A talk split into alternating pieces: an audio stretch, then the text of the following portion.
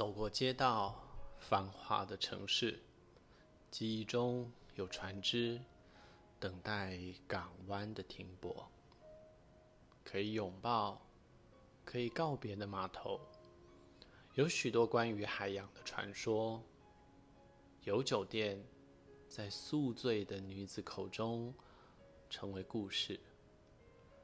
当海鸥一一飞起，甲板上水手的梦越发荒凉了。船行渐远的时分，爱人的面容都已模糊，只有忘不掉的歌声在每一个异乡传唱。每个黄昏，有人依靠的肩膀总是湿着。雨停之后。海上孤独的落日，好像一枚红肿、寂寞的眼瞳，望向远方。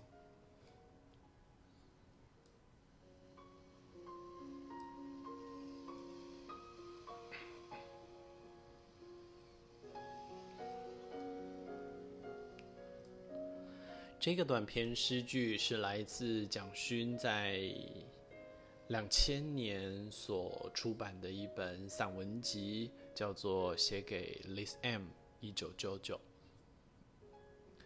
这本书主要在描述他跟一位恋人之间从分离开始往前回推的这个相处的模式，他们之间的牵绊，他们之间共同的友谊。还有一起经营的生活，所以在书的一开头，这个故事的主人他就写上，在 Liz M 这些这个人要走的时候，我决定我要在一年的时间完成这一本书。前面的这一段我还蛮喜欢的。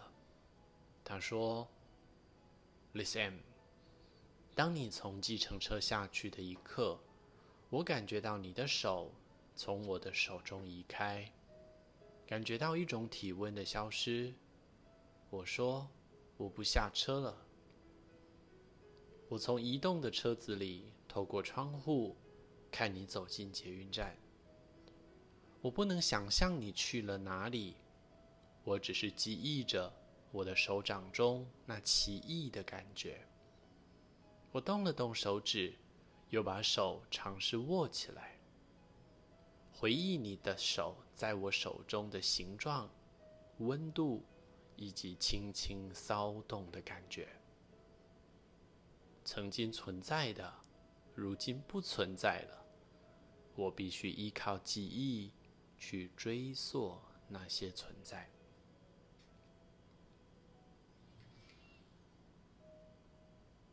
你还记得你的上一个分离是什么时候吗？可能是令你痛苦的亲人的，或者是朋友的分离。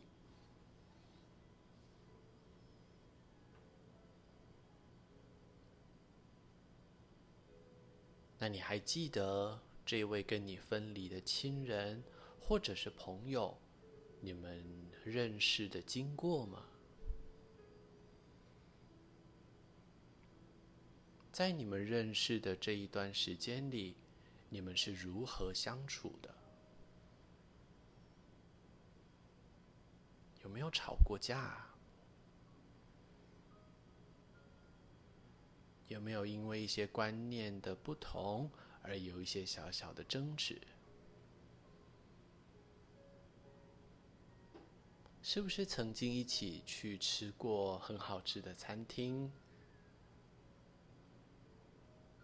或者一起去旅行过？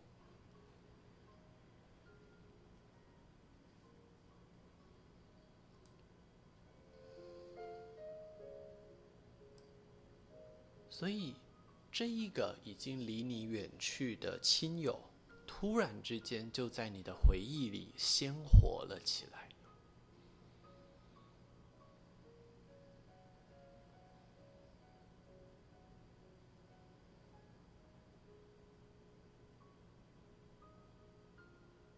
好像你可以想到他的面容长什么样子，长头发还是短头发？你可以想象他的身形是什么样的，喜欢穿什么衣服？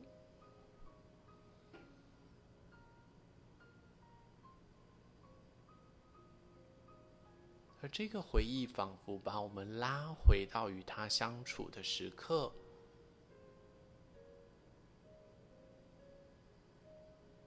也因为我们没有办法再从这一份爱里面去得到期待的回应，所以反而我们所给予的爱、所唤起的回忆，会变得如此纯粹，甚至无法言喻的美好。即便你们的斗嘴。争吵好像都变成一种酸酸甜甜的回忆，在这一刻，你想起了他。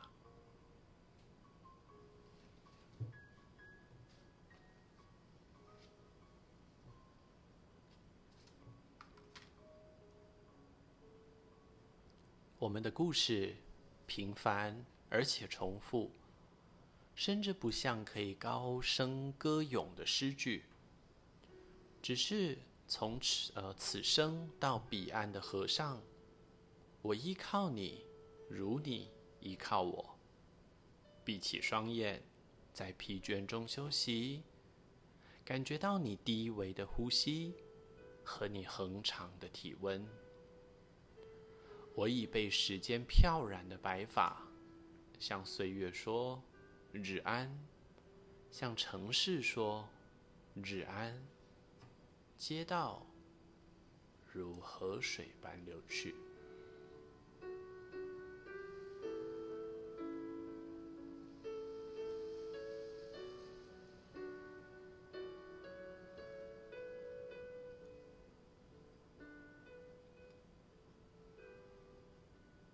在第二篇里。有非常有趣的一些描述。他说：“Listen，你可以想象河流要进入海洋时的踊跃兴奋吗？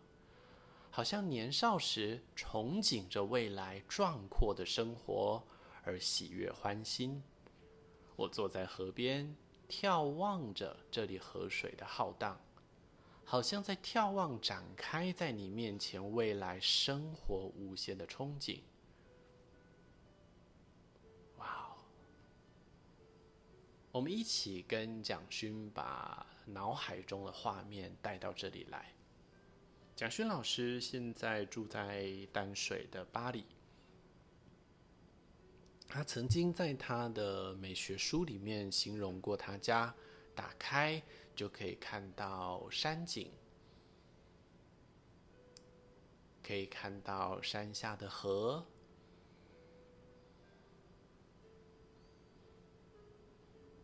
所以当你看着河流的时候，你心里面有什么想法？在疫情前，我是一个非常喜欢健行或者是小旅行的人。非常喜欢山，这大概跟我从小是在山的这个山脚下所生活有关。海会让我有一点畏惧，但是山、溪流、瀑布却让我好像仿佛回到了家一样。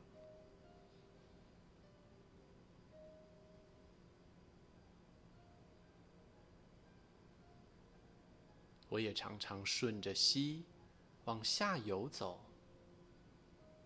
来到跟海口交界的地方。溪流好像经过了一趟旅行，在旅行的过程里，跟很多的石头变成好朋友，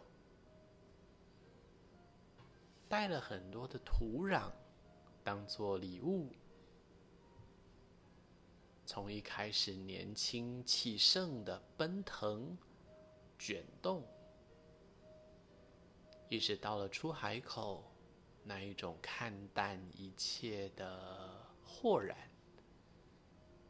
然后缓缓的把自己的生命交给一份广阔。这就是我所认识的河流。这也就像我们的一生一样，谁没有在年少的时候做过一些疯狂的事情？谁没有大声的为了自己的权益，或者是当时候认为理所当然的事情而提出抗议？你一定熬过夜，骑过很长一段时间的摩托车，你一定偷偷的做了一些小小的坏事。但随着年龄的增长，我们失去了一点点冒险的精神，但是我们却多了一点点能够看透事物的。这个内在核心的本领，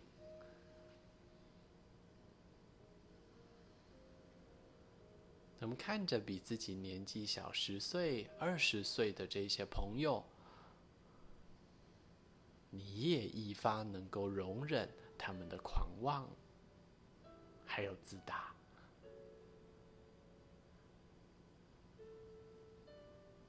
因为我们一起曾经经历过这样子的时候，而那时候也有个包容我们的朋友、伴侣在你的身边呢。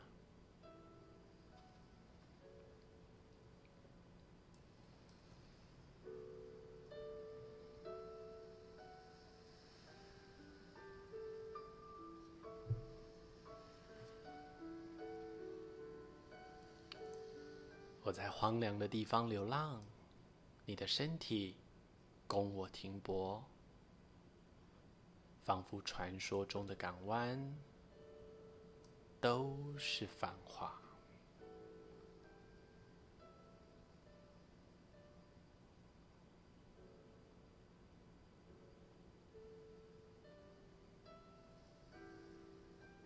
任何一种文明，任何一种繁荣。若是失去了人的温度，只是另一种形式的荒凉废墟。是那么具体的人的温度，使我确定可以热爱自己，热爱生命，可以行走在艰难孤独的途中，不会沮丧，不会疲倦，也不会终止对未来的梦想与希望。我扬帆出发的时候，知道远处的陆地上有我眷爱跟关心的生命，我的父亲、母亲，我的兄弟姐妹，许多血缘更远的亲族，或甚至我亲爱的伴侣，与其实十分陌生的一两面之缘的朋友。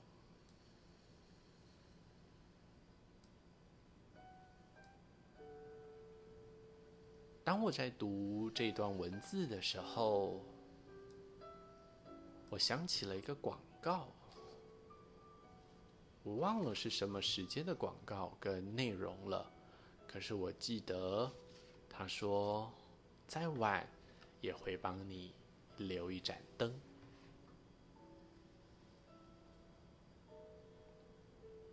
以前我在念国中的时候，都要在学校晚自习。那下课九点半，然后再骑车回去，都大概十点钟了。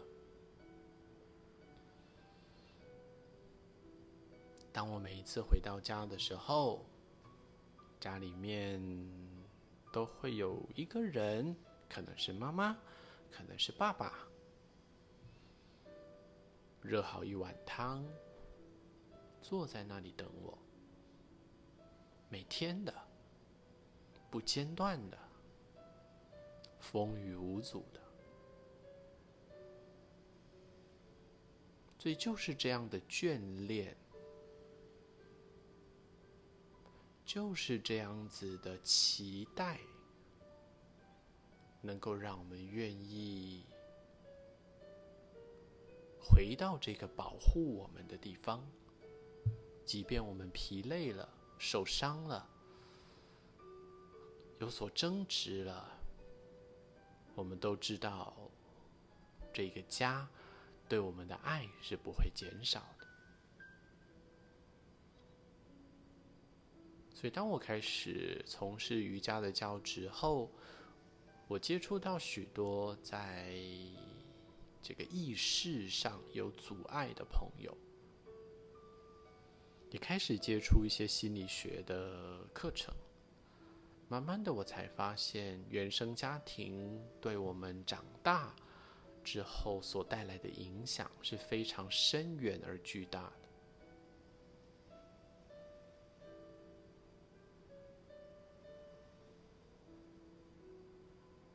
我们的大脑会自动的记录我们曾经经验过，或者是感受到的爱。尤其当我们在长成的时候，我们所需要的依赖，还有。这个安全感，所以我有养一只猫。这只猫是捡来的，大概在三个月大的时候。我朋友也养了一只猫，不过这只猫是从宠物店抱来的。我们常常在讨论这两只猫的差异性。我家的猫就每天像这个过动儿一样，从头跑到尾。不大愿意安静下来，除非它累了。不喜欢给人家摸，爱咬人。而朋友从宠物店买来的品种猫，乖的要命。虽然有点懒，可是你可以很轻松的帮它梳毛、剪指甲。所以其实动物跟人一样。如果他们从小就获得很良善的照顾，那他们就会变得比较依赖，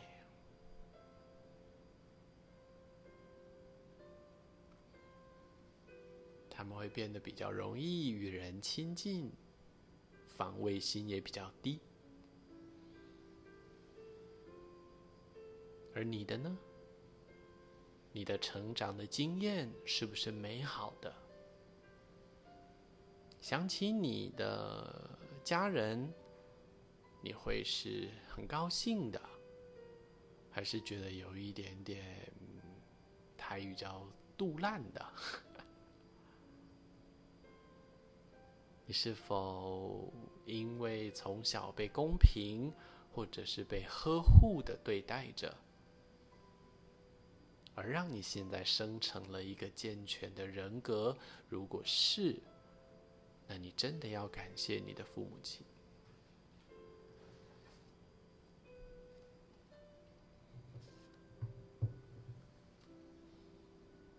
后面的这一段诗是我最喜欢的，在这一本书里面的，我朗诵给你听。犹疑在前世。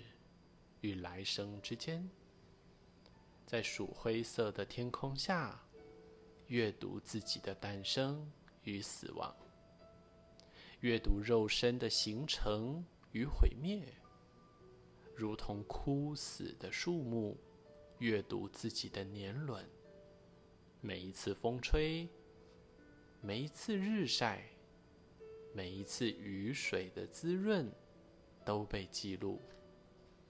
每一次刀斧的砍伐，每一片叶子的掉落，都被记录。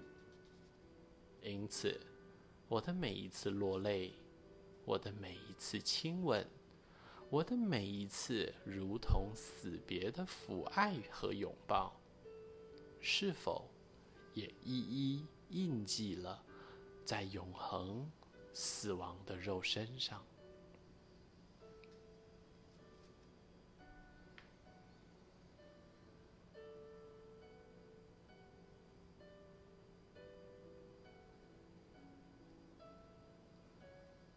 多美。从树木的年轮谈到我们这个肉身所承载的记忆，很像啊。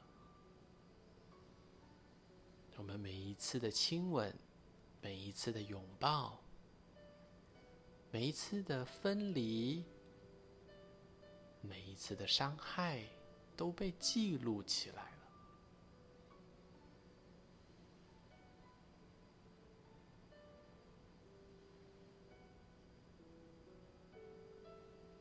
没有什么会被遗忘。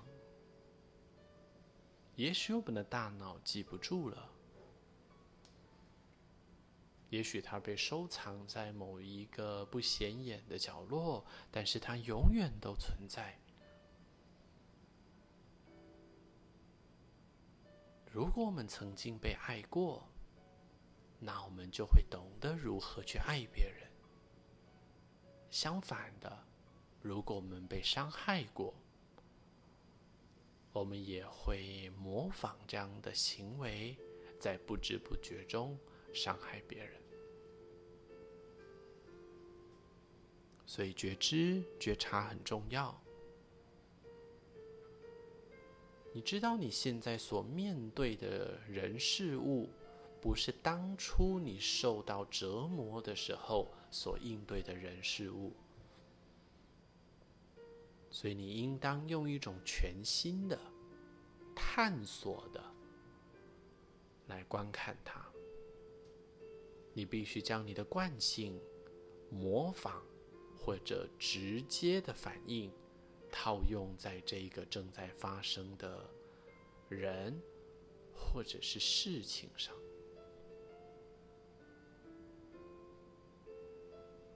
所以在星象学里讲灵魂功课，意思就是我们会一直不停的犯错，相同的错。尤其遇到我们最难过的关卡的时候。可能是工作，可能是人际关系，或者是爱情。我们会一直遇到相同的苦难，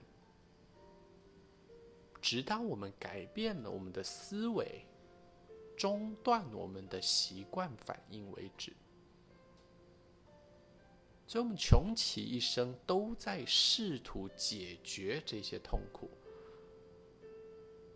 但是，如果我们没有觉知，我们就解决不了。我们只好一再一再的轮回，来到这个世间，遇到不同的人、不同的事，但是长着相同的根。所以，我们就一直在讲解脱啊！你这辈子都想得到解脱。但如同你在黑暗中摸索，没有带着觉知的蜡烛，或者是手电筒，那么你就找不到路。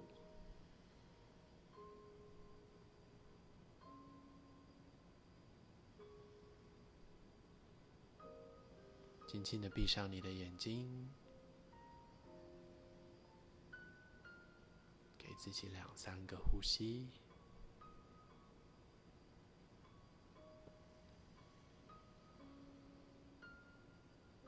我们今天一起分享了蒋勋老师写给 Liz M 一九九九这本书。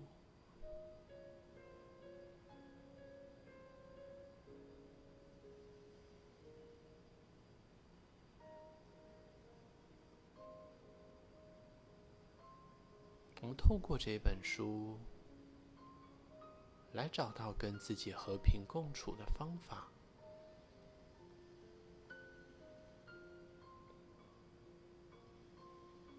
我们从如何看待别人的爱，回头来看待如何爱自己，终将有一天，我们发现我们爱别人。就如同我们疼爱着自己一样，那这份爱就好像太阳没有条件的照耀着每一种生物，就好像海浪在爱着沙滩上的沙子，融合以及拥抱。祝福你能够得到爱，也能够懂得爱。我是 Chris，我们下次再见。